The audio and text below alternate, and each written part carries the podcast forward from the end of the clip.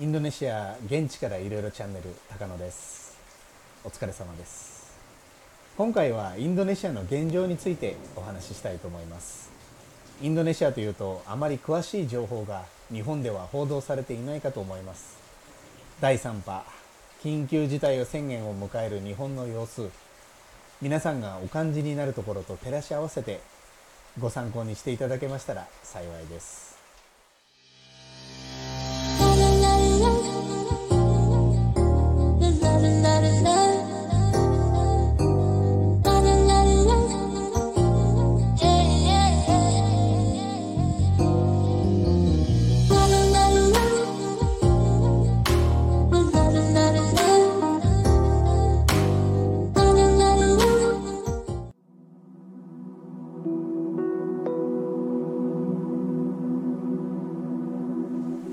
現状です。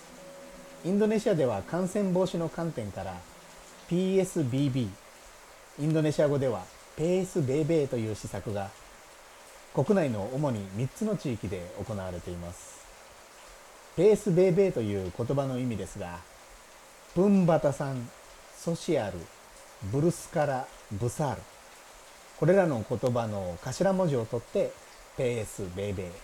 直訳すると大きいスケールでの社会の制限となります。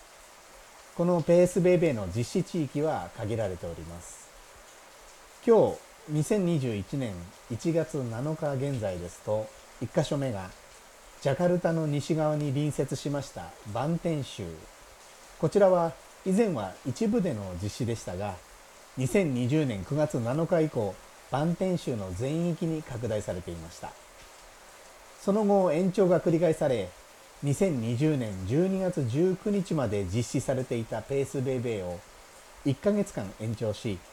2021年1月18日まで実施する。制限措置の規定は各県知事市長に一任となっています。2カ所目ジャカルタの東側に隣接しました西ジャワ州の一部で実施中です。一部というのは2県3市ボゴール県ブカシ県ボゴール市デポック市ブカシ市です。こちらもその後延長が繰り返され2020年12月23日まで予定していたペースベイベーの実施を2021年1月20日まで延長。各県知事市長はペースベイベーの実施のため軍警察と調整するということになっています。3カ所目がジャカルタです。ジャカルタでは2020年6月4日発表5日から実施でペースベーベートランシ市安全で健康的生産的な社会への移行期間としましたトランジションの期間ということですねつまりペースベーベーを緩める規制の緩和を徐々に進める方向に一度は向かっていました。このペースベベトランシ市もその後延長が繰り返され2020年9月10日まで延長になりましたがその前の日9月9日感染の広がりが収まらず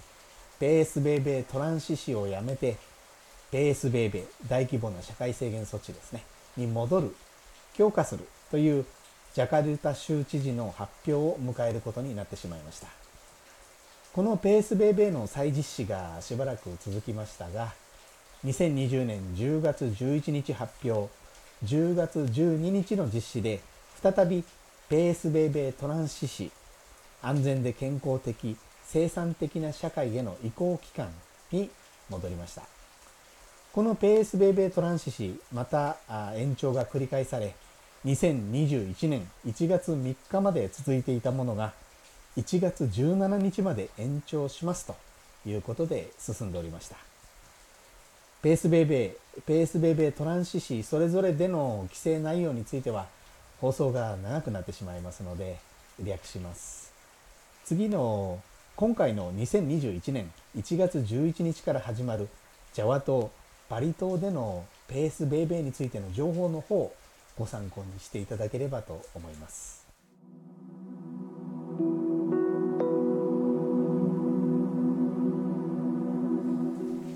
では次ですが今後についてです。